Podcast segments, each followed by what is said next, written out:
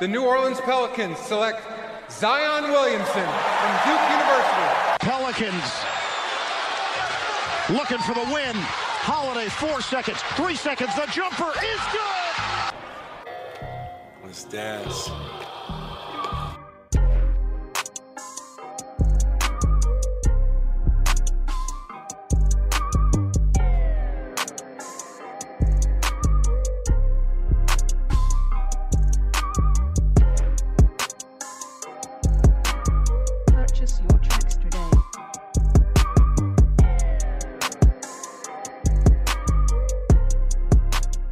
Olá, amigos. Estamos aqui para mais um Let's Dance Podcast.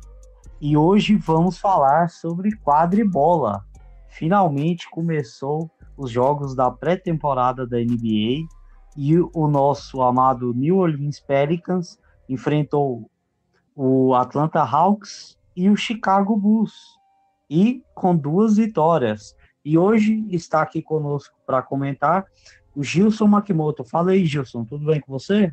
Tudo bom. E aí, pessoal? Beleza? Agora sim, vamos começar a falar sobre sobre quadra mesmo, né? Já vamos levantar aqui nossas primeiras impressões sobre esses primeiros jogos, o que, que a gente já notou de diferença em relação à temporada passada, e também a gente tem algumas perguntas aqui já de ouvintes que a gente vai tentar responder para esclarecer aí sobre essas dúvidas aí sobre a equipe.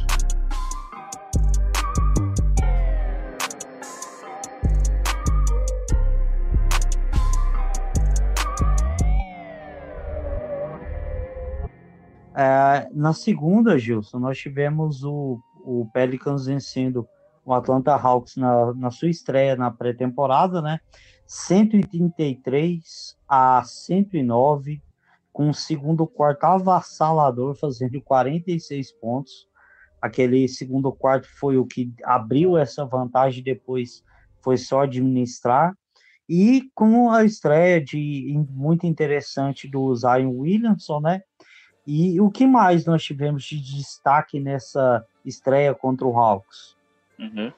Além da, assim, o destaque do Zion, né, que contribuiu com 16 pontos, 7 rebotes e 3 assistências, nós também tivemos aí uma boa participação do Brandon Ingram aí já, já se adaptando aí a, a essa nova novo esquema tático, que é, que é similar ao que ele tinha no Lakers, mas só que é um ritmo muito mais, mais acelerado, né?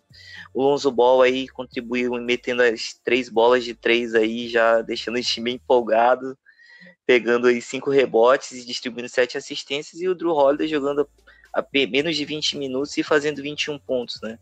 Então, realmente, aquele segundo quarto lá foi, foi, foi bastante é, animador, mas a gente sabe que, que jogos de pré-temporada assim, a gente não pode se iludir muito, né? Até porque o Atlanta também estava testando vários jogadores, então é, pra gente é mesmo só um teste, só um pisar na, na água para sentir a temperatura pra gente seguir, né? É, você falou aí sobre pace, sobre algumas coisas é, que mudaram no Pelicans. Uhum. O que exatamente você percebeu nesse, nesse jogo? Sim, é, o que eu, eu consegui pescar aqui, né, de, de informação, comparando com o ano passado, eu sei que pré- pré-temporada é, é algo que não, que não vai influenciar tanto, mas a gente já, já percebeu algumas diferenças. Como você falou, o pace, ano passado, o pace do time foi, foi até um dos top 5 da liga, né? Então, mesmo um time que terminou no, no final aí da, da conferência, 13 terceiro, é, tinha um offensive, offensive rating de 110 pontos e um defensive rating de 112. Então, terminou com menos 1.3. Então, o time que termina lá atrás é um time que era para terminar com o net rating muito pior, né? Então, o ritmo do time já era muito acelerado, era 103. Então, o que a gente percebeu nesse primeiro jogo e no segundo que a gente já vai comentar é um aumento disso. Então, tá um ritmo muito acelerado, tá 115, né, em relação é, em relação ao passado, por isso a gente percebeu assim, uma quantidade maior de turnovers, né? Somente pelo, por jogadores que, que não estavam no time no passado, né? Então a gente viu alguns erros meio bobos, né? Mas é, se a gente comparar aí também com relação ao ano passado, a taxa de assistências e erros ela diminuiu, né? Então é um time que está correndo mais, tá, tá fazendo mais assistências e tá apesar da, da, dos erros totais serem altos, mas está errando percentualmente me, menos do que no passado. E outro ponto assim também interessante que a gente percebeu que, que realmente vai fazer uma diferença é a quantidade de bolas de três arremessadas, né? Ano passado era 29.9. Nesses primeiros primeiros jogo aí, primeiros dois jogos, subiu para 39, então a gente está chutando 30, 10 10 bolas de três a mais em relação ao ano passado. Né? O percentual assim tá, tá melhor também, mas se a gente não, não vai considerar agora, né? Mas é, o que que isso quer dizer de melhor em relação ao passado? Que o time vai chutar mais, né? Mesmo que não acerte, mas a gente tem jogadores lá que vão garantir um rebote ofensivo pra gente, né? O próprio Zion, o Derek Favors, o Okafor, o próprio o Meli também, quando ele não tiver no, no, perímetro. Então são bons reboteiros que vão, vão gerar o que? Um, um, melhor espaçamento, é, porque o time vai chutar, então a defesa vai ter que. É, não vai. No caso, vai ter que marcar, né? E daí o que acontece, a gente tem maior probabilidade de ter rebotes é, ofensivos, né? E gerar mais, mais pontos, né? Então vai é, vai ser algo que no começo vai ser um pouco complicado, como foi é, ontem contra, contra o Chicago, né, que a gente vai comentar aqui daqui a pouco, mas que já é, é uma tendência de, de mudança em relação ao ano passado. Correr mais e chutar mais bolas de três pontos. Entendido. Ah, e sobre essa dupla do, do backcourt do, do Pelicans, o Julie Holiday e o Lonzo Ball, que você tem a falar sobre os dois? Olha, eu nos primeiros dois, o primeiro jogo, o primeiro jogo foi, foi melhor, né? Mas é, os, ontem já não foi tão, já não, já, já tivemos alguns problemas até porque o, o Lavigne estava com a mão quente, né? Tava é, pontuando bastante, mas é, pelo que a gente percebeu é uma dupla assim que tem tudo para dar certo ainda está no começo. O, o que, que eu percebi, assim, né, nesse, nesses primeiros dois jogos, é que a defesa vai precisar falar mais. Né, é algo que a gente, que o, o Jeff Bisdell vai ter que trabalhar bastante, né, porque é, sem a comunicação a gente gera, gera muito muitas falhas de rotação, né? É algo que a gente vai comentar mais para frente, mas assim, foi, foi bem, é bem animador ver uma dupla que defende, defende bem, pode trocar até três ou quatro posições. Então eu, eu gostei desses primeiros dois jogos, né? É, outro ponto também muito interessante dessa primeira partida foi a estreia para o mundo é, da NBA do Nicolo Melli. É, ele foi muito impactante, assim, ah, mostrando muita inteligência de movimentação, de passe, é, pegando o rebote. Ah, ele tem um arremesso bom, mas assim, isso nem foi o que, o que chamou mais atenção. É, mas o, você gostou é, do Nicolomelli nessa partida? Sim, sim, eu gostei, porque eu já acompanhei alguns poucos jogos dele na Euroliga, né? Também tive é, procurei ler, procurei entender por que, que ele não veio antes para a liga. Então eu já sabia que ele era um cara mesmo que já é um profissional. E ele teve lá na, na Europa bastante vivência com técnicos bastante conceituados, né? Então ele, ele foi algo que, que para ele já, já é natural. Então quando você vê é, o cara entrando ele fazendo as coberturas certas, ele se comunicando, né? Mesmo que seja um cara novo no time, é, ele, ele bloqueando é, para pegar rebote, né? É, fazendo as movimentações certas. Eu acho que se, se, se a gente comparar, acho que ele fez mais corta-luz ontem lá para fazer é, and pop do que eu acho que todo é, com o Drew Holiday do que o Anthony Davis fez ano passado com, com o Drew Holiday. Então, é um moleque bastante inteligente, né? Ele tem, sabe se posicionar, sabe se movimentar. O, o ponto negativo aí que a gente percebeu, né, nesse é, foi que o chute dele ainda não tá caindo, né? Ainda tá um, um percentual muito baixo, mas a tendência é que ele acabe é, se, é, encontrando o range, né? de pro arremesso, e daí sim ele vai virar realmente uma, uma ameaça. Né? Então, assim, o, o, outras coisas que a gente acabei é, visualizando, né? É a questão do. De, de ele não é só um arremessador, né? Só um jogador dimensional. Se ele é, como ele é conhecido pelo chute, né? Se ele recebe uma bola, se o adversário, ele faz uma finta, o adversário cai, ele ataca, né? O close out, procura, procura tentar a cesta, mas também ele tem uma, ele tem uma boa visão de, de jogo, então ele já encontrou aí, acho que se não me engano, nos, ele tem, tá com uma média boa de assistências aqui, é, em torno de, de pelo menos três assistências aí ele tá conseguindo por jogo. Então isso aí também vai ajudar bastante o, o próprio Zion, né, para é, para que ele também é, reduza um pouco a pressão, né, quando eles forem jogar.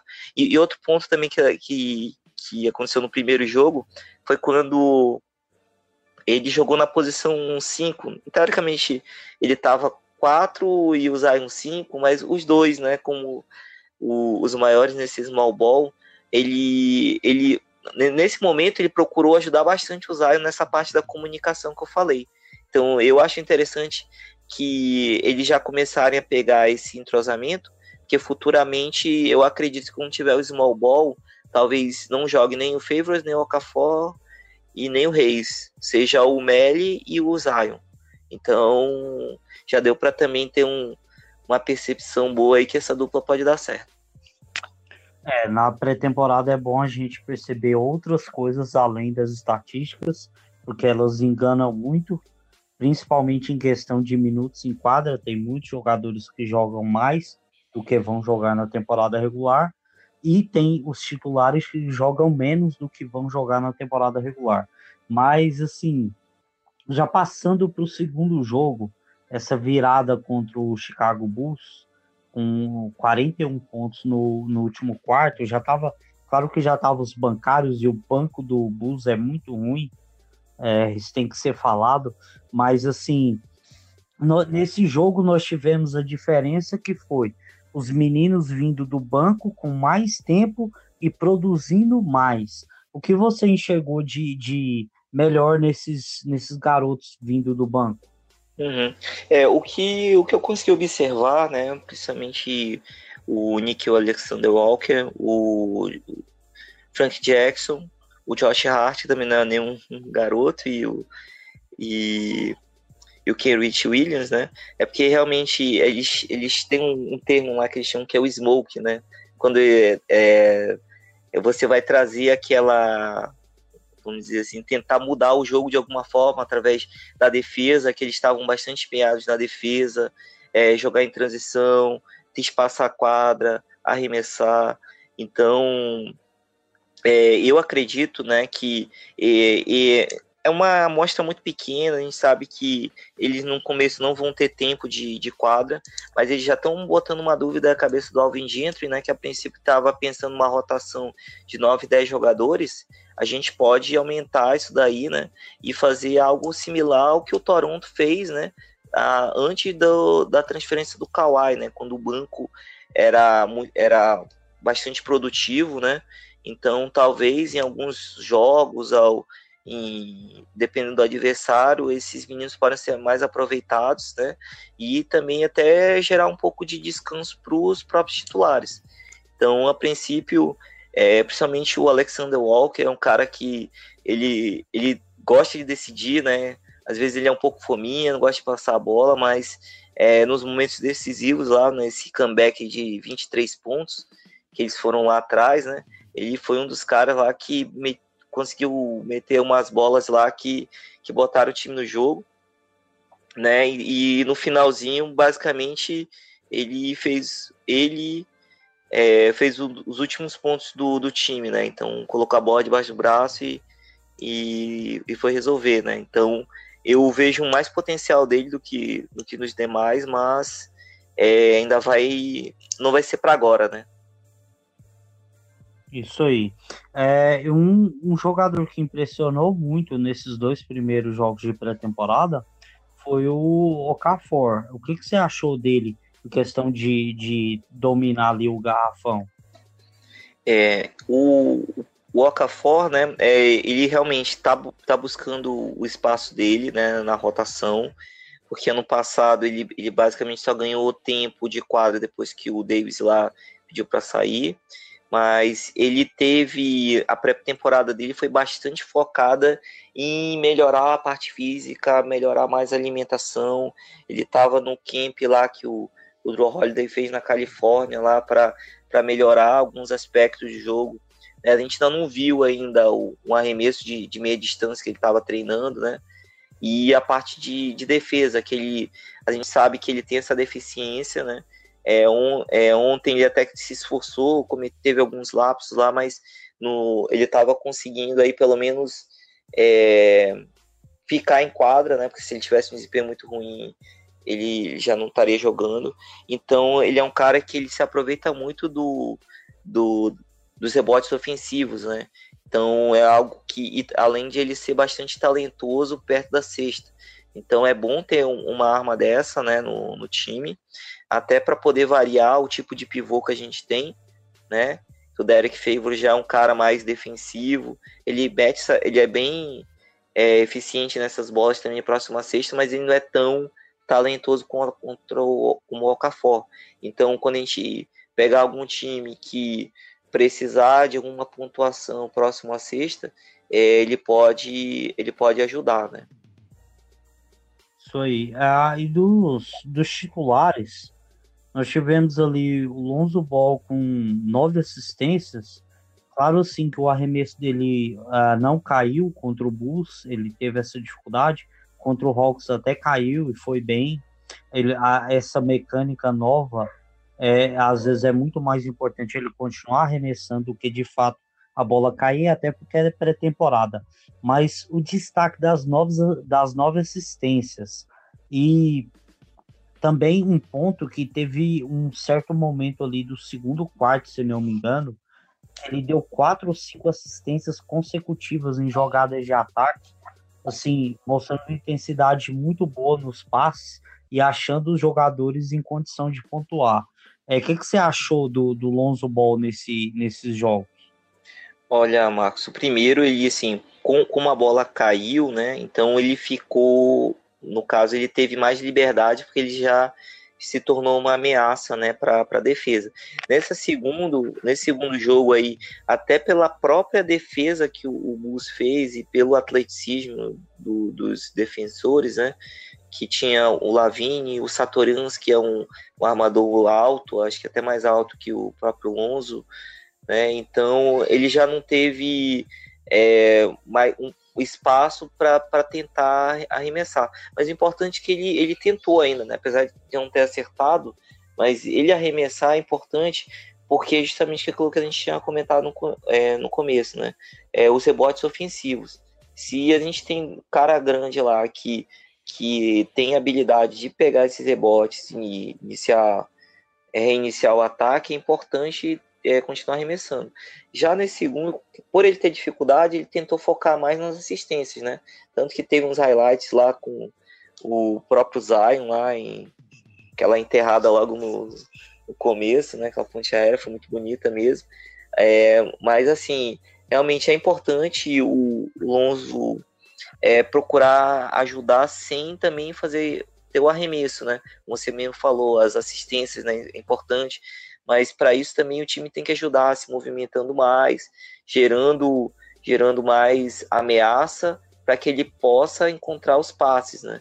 Então, é, eu, eu vi um, essa alternância pela questão do arremesso do primeiro para o segundo jogo, mas é, eu estou gostando bastante desse entrosamento, né? É como a gente estava conversando antes, né? Ele encontrar o, o Derek Favors, envolver ele no jogo, é, encontrar uns passes desse pro, pro Zion ter mais facilidade para atacar a cesta. Então, é, eu, eu acredito que ele, ele vai melhorar bastante ainda, né? Precisa, precisa continuar trabalhando. Hoje já postaram um, um, um treino de arremesso dele lá também para consolidar mais. Então, eu acredito que essa temporada é justamente para isso, ó, mostrar para para a liga, olha, agora eu eu, vou arremessar pelo menos na média da, da, da liga. Se você deixar aqui para arremessar só, eu vou converter. Então, pelo menos isso já gera um pequeno pânico né, na defesa adversária e facilita o jogo dele. É, isso é importante. Você falou sobre a questão da, da jogada entre o Lonzo Ball e o, e o Zion Williamson. E o Zion foi o grande destaque desse jogo em questão de pontos, enquanto ele esteve em quadra, né? Ele fez 29 pontos e pontuando de várias maneiras, mostrando muita habilidade com a mão esquerda, com a mão direita. É, mas ele mostrou algumas falhas em questão defensiva, principalmente em leitura da, da defesa, às vezes é, recebendo uma correção outra de, de algum outro companheiro. É, o que você mais gostou do, desse Zion, é, tanto no ataque quanto na defesa? É, no, no ataque, realmente, ele mesmo com a defesa fechando, ele conseguia ele conseguia atacar a cesta, né? Que basicamente os 12, 12 das 13, 13 é, arremessos que ele conseguiu foram ali na perto da cesta, né? Ele não tentou arremesso de média distância, então isso já gerou até uma polêmica lá em alguns alguns canais lá nos Estados Unidos dizendo que o cara só ele vai viver disso. Não, não necessariamente, né? Se você prestar atenção é, em algumas jogadas que ele tentava atacar a cesta e fazia o passe, né? Ele fazia o drive, né, para a cesta e passava a bola para alguém arremessar fora. O próprio Frank Jackson fez uma lá, que até fizeram um vídeo comparando essa jogada que ele já fazia em Duke, né? Então, realmente, ele já tem essa característica de, de atacar a cesta e encontrar os, os companheiros que estão mais livres, né? Mas uh, eu acredito que realmente ele vai é, melhorar mais, principalmente na questão do, de, de variar, né? Até porque as defesas vão estar mais preparadas para eles, não, não vai dar essa facilidade, né? Para ele estar tá atacando a cesta. Então, daí precisa que o time, é, é, como eu falei no começo, continue dando esses arremessos de fora, porque se as bolas estiverem caindo, ele vai ter espaço para atacar e também a, o passe dele, né, a visão de jogo é um cara que, que vai que vai encontrar bastante companheiros, né? Então a, a média já de mais de três assistências por partida está mostrando isso, né?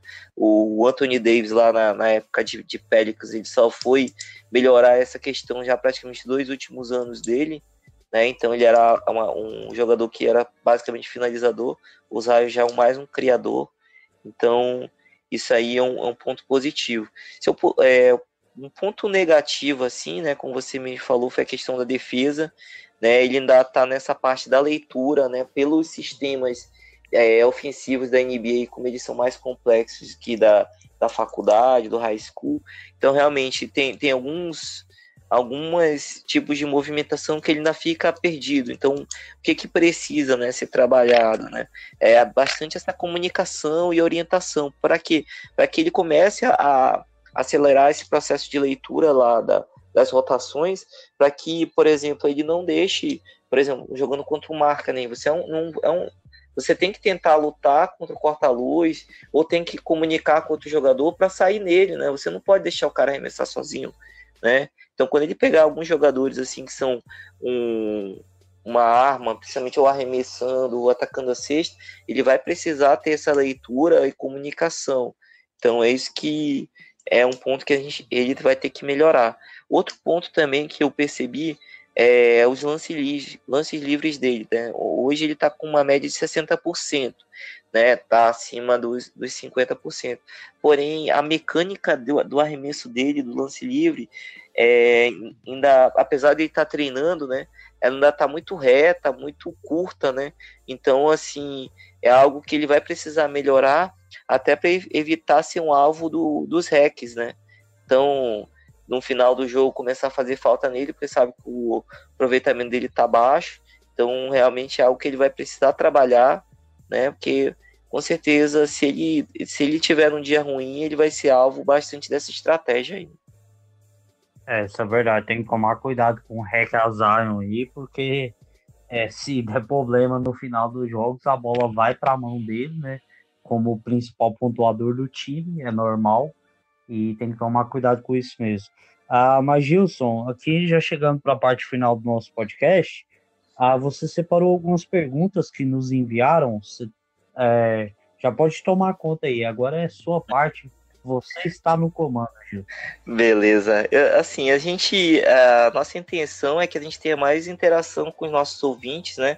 Até para poder interagir e, e fazer. Porque a nossa intenção é informar a torcida, né? Então, nos próximos podcasts, se você tiver uma dúvida, tiver algum comentário, pode passar para a gente aí que se a gente não só a gente vai procurar passar a melhor informação possível, né, para você. Então, a primeira pergunta aqui que eu recebi tem, tem relação com os nossos pivôs, né? A gente até comentou um pouco aqui sobre o Okafor, mas é, essa pergunta é do Paulo Vitor Lopes, né? Ele tem um, um podcast também, é o Zona Catch-up, né? Que é vinculado ao Triple Double, que também é um podcast muito conhecido, né? Para quem acompanha a NBA no Brasil. Então a pergunta dele, Marcos, é a seguinte: o Okafor começou mostrando que pode ser bastante útil na rotação do time. O Reis também foi muito bem na Summer League e tem muito potencial, mas os dois estão obviamente atrás do Derek Favors. É, realmente isso aí.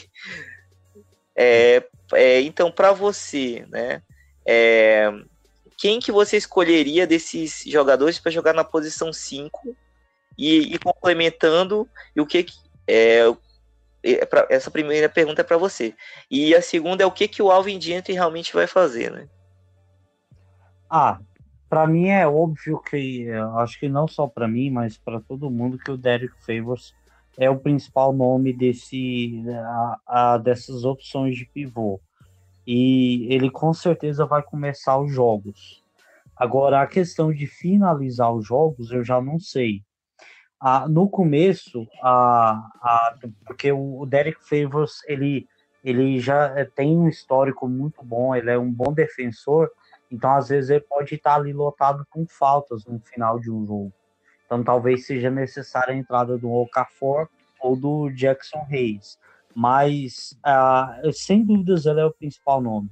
É o que mais gosto, acho que é o que tem mais é, competências para nos levar a ajudar a levar vitórias, mas é, no começo o Jackson Reis vai ficar ali como uma terceira opção, porque ele é muito jovem, ainda é cru em algumas coisas, está sendo trabalhado pela comissão técnica, mas no começo ele vai sofrer um pouco. E o Okafor, por enquanto, está surpreendendo, tem, tem algumas, alguns pontos positivos, outros negativos. Acho que por enquanto ele é um bom banco, mas à medida que o, o Reis for evoluindo, eu não tenho dúvidas que ele vai tomar essa, essa vaga como segundo homem ali da posição 5. E, e depois que ele fizer isso, o céu é limite para ele, porque ele é muito bom já naquilo que, que ele é competente para fazer. Na questão do Gentry, eu acho que o Gentry vai pensar mais ou menos nisso. Eu acho que primeiro ele vai focar a, na evolução do, do Reis, ali talvez jogando alguns jogos de J-League para ter mais minutos, mais rodagem, e depois passar a entrar no, no time principal do Pelicans. Uhum.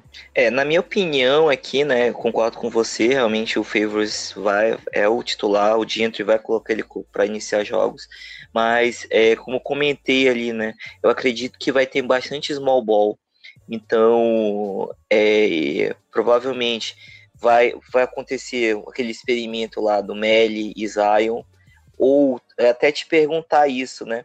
É, no, no Lakers lá, o Ingram já jogou de 4 lá na posição 4, em algumas formações, que eu também visualizo isso, né?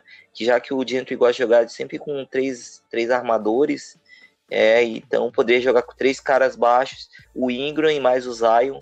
Então, assim, assim é, complementando assim, você acha que o Ingram conseguiria jogar nessa posição aí, em algumas uma formação da morte, assim, vamos dizer, nesse sentido?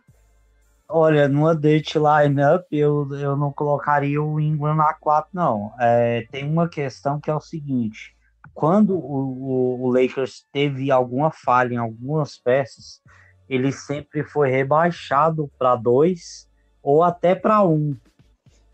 Entendeu? Então, a, apesar da, dele ser um, um homem muito alto e de braços bem longos, eu acho que é mais fácil ele se adaptar à posição 2, à posição 1 um, do que a 4. Eu teria um pouco de medo. Agora, se ele mostrasse uma evolução física, ficasse mais forte para poder jogar mais próximo à cesta, até que seria bom, porque ele tem qualidade ali para finalizar. Mas hoje em dia eu acho que essa é uma opção inviável. Ah, tá, muito, muito bom. Então, então, provavelmente a gente vai ter a rotação aí, né? Respondendo o Paulo, a rotação aí de favors e e Okafor, né? Mas variando com esse small ball aí, jogando o Meli, né? Que na posição 5, né? Então, assim, complementando, né? A outra pergunta que o, o José Mário Beretta, né? Que é um cara que acompanha bastante a Euroliga, também foi um dos, dos primeiros a apoiar aí, falar que ia escutar, ia dar um retorno pra gente. Ele também acompanhou bastante o, o Meli na, na Euroliga, né? Até consegui algumas informações aí que ele me passou sobre os técnicos que ele teve, né, evolução e tal. Então ele pergunta assim para a gente, né? É, como você vê o encaixe do Melly na posição 4, né, aqui na NBA, que na Europa ele realmente jogava na 4. Então você acha que, que ele vai vai jogar nessa posição? Eu meio que respondi um pouco, né, mas eu queria ver tua opinião aí, né? Se ele vai é, variar de posição ou ele vai jogar só como reserva do Zion. Ah, eu acho que é, ele vai ter sim a função de ser um backup do Zion. Quando o Zion estiver descansando, vai ser importante o, o estar em quadra, até porque ele é um gatilho, né, um arremessador, faz diferença. Ah, e o banco vai precisar de um homem grande ali para poder arremessar. Ah, e principalmente que, supondo que ele estará no banco, vindo do banco junto com o Okafor, é, precisa de alguém um pouco mais espaçado, né? Porque o Okafor domina ali uh, o garrafão no ataque, ele a principal valência dele é no ataque, então precisa dele ali. Agora, a questão da posição 4 eu acho que é fácil, porque ele é um jogador muito inteligente. A gente já falou aqui sobre ele, ele, ele mostrou que, que tem muita inteligência, não só em questão de pontuar, mas também de passar a bola, de fazer o movimento certo, fazer bloqueios para iniciar um pick and roll. Uh, ele, ele tem muitas qualidades. É já é um jogador experiente, é um profissional há muito tempo, então uh, o, tudo que ele puder fazer para ajudar o time, ele, eu tenho certeza que ele vai fazer. Agora você falou sobre essa posição 5 aí. No small ball, em uma, em uma posição uh, diferente da que ele atua, é, seria viável em um jogo que necessitasse disso, que precisasse de, de alguém mais aberto. E às vezes até facilita, porque a gente já tem Ingram, já tem Lonzo, tem Joey Holiday, e é, a gente vai precisar de alguém, às vezes, para espaçar a quadra para o Zion Williamson chegar na sexta. Isso vai ser importante. Então, é, eu acho que ele não vai ser usado constantemente, mas em algumas situações específicas, ele pode ser sim usado na 5. Uhum. Ah, muito bom. É, e assim, tem um complemento dessa essa pergunta, né? Assim, também na tua, na tua visão, assim, como é que é, o que que tu percebeu nesses primeiros dois jogos com relação à adaptação dele com, é, quanto à velocidade do jogo da NBA, né? Porque na Europa ele tem um jogo menos acelerado, então é, o cara acaba vivendo mais de, de tática, de posicionamento, movimentação. Então, assim, o que, que tu conseguiu perceber assim dele com relação a essa velocidade acelerada de jogo, principalmente no, no Pelicans, que é um time que vai correr bastante. Assim, a, como ele está em adaptação, é claro que ele ainda vai sofrer um pouco, mas eu achei que ele até sofreria mais. Uh, ele mostrou assim, é claro que ele não é um primor de, de velocidade, mas com a experiência dele, ele parece que encontra alguns atalhos dentro de quadra e faz sempre a movimentação certa, e aí a, isso acaba tampando algumas falhas nessa questão. É claro que assim, quando você pensar em um, um, um, uma lineup vindo do banco com, com JJ Redick e ele, é, vai ser necessário jogar de uma forma um pouco diferente, porque eles não vão aguentar o ritmo de, de jogar o tempo todo nessa correria. Eles não são jogadores para isso. O JJ Redick precisa receber bolas. É claro que ele tem outras qualidades, mas ele precisa receber bolas livres no perímetro para ele chutar e marcar os pontos que, que ele é o cara para fazer isso. Ele foi contratado para isso. Então, o, o Meli também tem isso. Ele também, uh, acho que talvez vai ser necessário essa é, essa lineup que vem do banco modificar um pouco, desacelerar um pouco o jogo para eles aguentarem um pouco mais de tempo. Uhum. Ah, muito bom. Então acho que a gente conseguiu responder a pergunta aí do nosso ouvinte, né? E para fina finalizar, então a gente, como a gente falou de, de pace, correria, jogo de transição. A gente teve mais uma pergunta aqui do, do nosso ouvinte aqui, o Alexandre Dalacqua, né? Mais conhecido como Alçada, né? É, ele pergunta para a gente assim: é, qual a melhor formação para jogar em transição e no jogo meia quadra, né? O famoso 5 contra 5, né? Ah, a melhor formação, acho que a, a primeira formação a, a que está sendo usada, ela já é uma formação muito boa para transição. Ah, nós temos Lonzo Ball e Brandon que já jogavam assim no Lakers. Ah, o pace do Lakers era muito ah, rápido, muito elevado. É, eles já jogavam muito em transição. O Luke Walton tinha base do seu jogo na transição. Então, eles já estão acostumados com isso. O Zion Williamson, em transição, ele é, é uma máquina, um touro, é difícil parar. Então, o Drew Holiday também é um jogador rápido. Então, acho que essa, essa primeira formação ela já é, é boa bastante para ser essa formação da transição. Principalmente pelo Lonzo, porque ele é um jogador diferenciado nesse quesito porque tanto quanto quando ele pega o rebote, quando ele é, dá a opção como passe para quem pegou o rebote, ele você percebe que ele já tem uma atenção fixa no contra-ataque, nesse jogo de transição. Ele já olha e já observa quem está correndo lá na frente e algumas vezes ele já encontrou alguns passes do Lakers, ele fazia muito aquele chamado touchdown pass, né, aquele jogar a bola da quadra de defesa para o ataque é, e, é, e assim o time consegue pontuar rapidamente.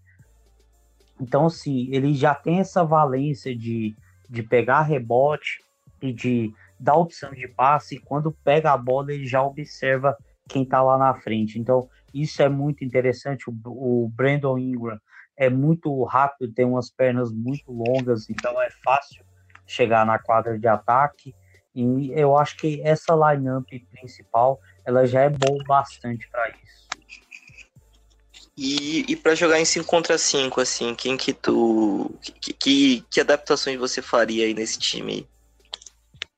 Olha, é, seria, eu acho que seria bom arrumar algum jeito de colocar o JJ Redick, porque quando, quando ele fica livre, ele é uma, uma arma letal, né? A gente sabe disso. Uh, talvez encontrar uma forma de colocar, como você falou do, do Gentry, gostar de três é, armadores ali, talvez colocar Alonso Ball, Joey Holiday e JJ Redick junto, e porque o Lonzo e o Joey conseguem tapar um pouco do buraco que o JJ deixa na defesa. E no ataque, você tendo esses três caras para cuidar da bola, um para arremessar, o outro para se movimentar, e uh, você acaba conseguindo abrir mais espaço na defesa. E o JJ Redick vai ser muito importante para isso, para espaçar a quadra. É, esse, quando ele tiver em quadra, ele vai ser esse cara de espaçar a quadra, porque esses outros caras precisam de espaço para jogar.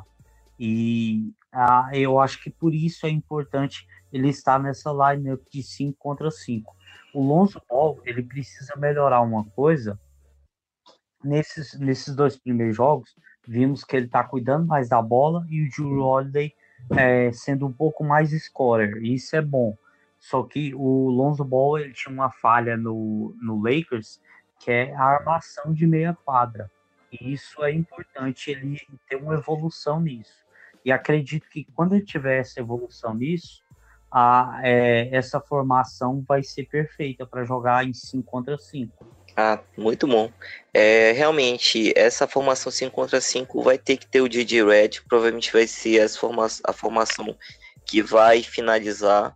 Eu só não sei como é que ele vai fazer essa questão, se vai puxar para o small ball ou se vai deixar um cara grande lá com favors ou um Okafor, dependendo da situação. Mas é, é para jogar em transição mesmo, concordo contigo, talvez é, tirando favors lá e colocando um outro armador, né? Pra, mas aí o Ingram teria que se adaptar nessa posição de ala de força, então, mas realmente do jeito que tá, azeitando mais a defesa, né?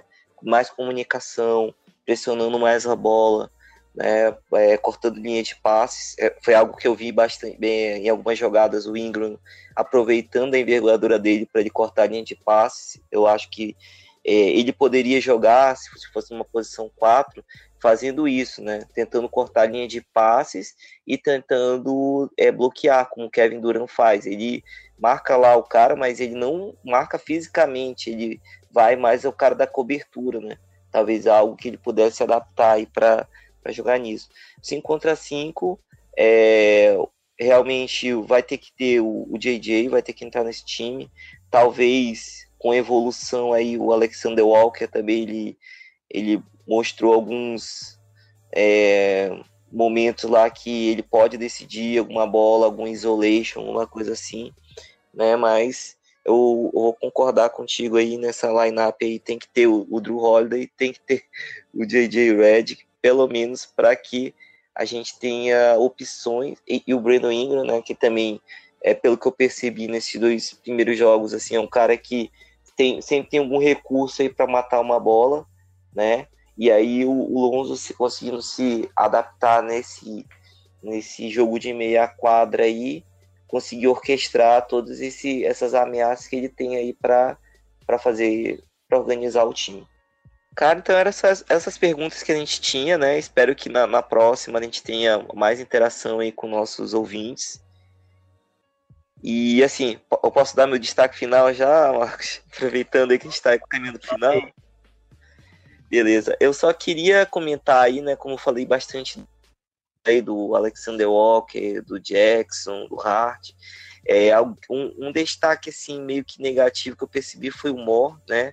O Eton Moore realmente não está conseguindo se adaptar aí nessa, nessa função, que no, nos anos anteriores ele foi bem produtivo quando jogava mais de, de wing, né? Mais um cara mais aberto para pontuar aproveitando as, as, jogadas.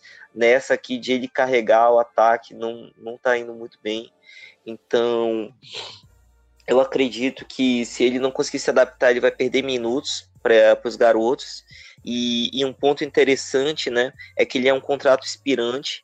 Talvez na trade deadline, esses 8 milhões aí de salário dele, mais o, o Darius Miller, né, que assinou esse contrato de 15 milhões, dois anos, o segundo ano não é garantido, né?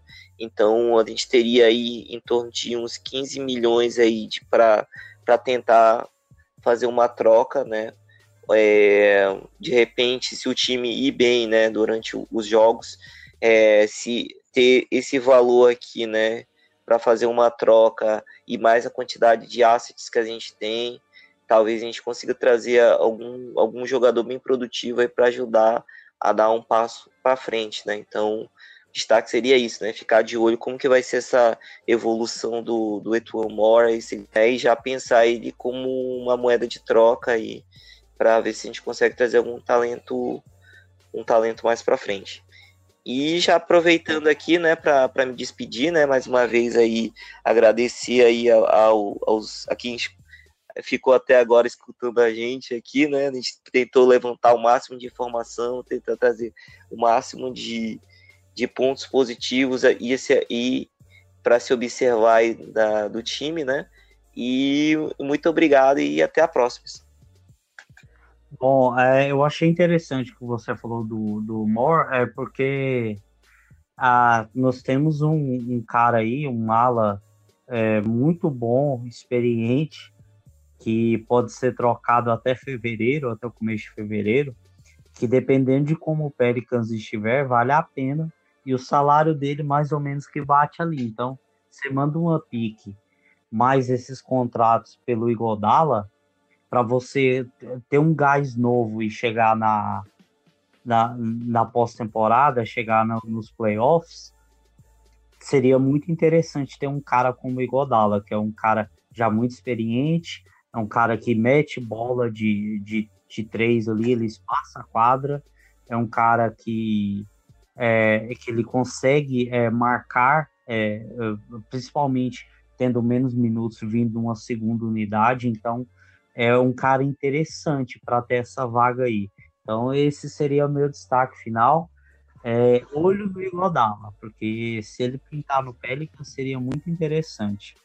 Bom, é, meu nome é Marcos, eu cuido do Lonzo Ball, Lonzo Ball Brasil, arroba Lonzo Brasil, peço para que vocês sigam lá. Hoje nós não tivemos aqui conosco o Rafa Pulit, que cuida do Brandon Ingram BR, e também o Ivan, do No Pels Brasil, né? E também o Caio, que ainda não participou conosco de nenhum dos podcasts, mas tenho fé que no próximo ele vai. E eu agradeço a vocês e logo logo teremos novidades aí para vocês. Eu agradeço e até a próxima.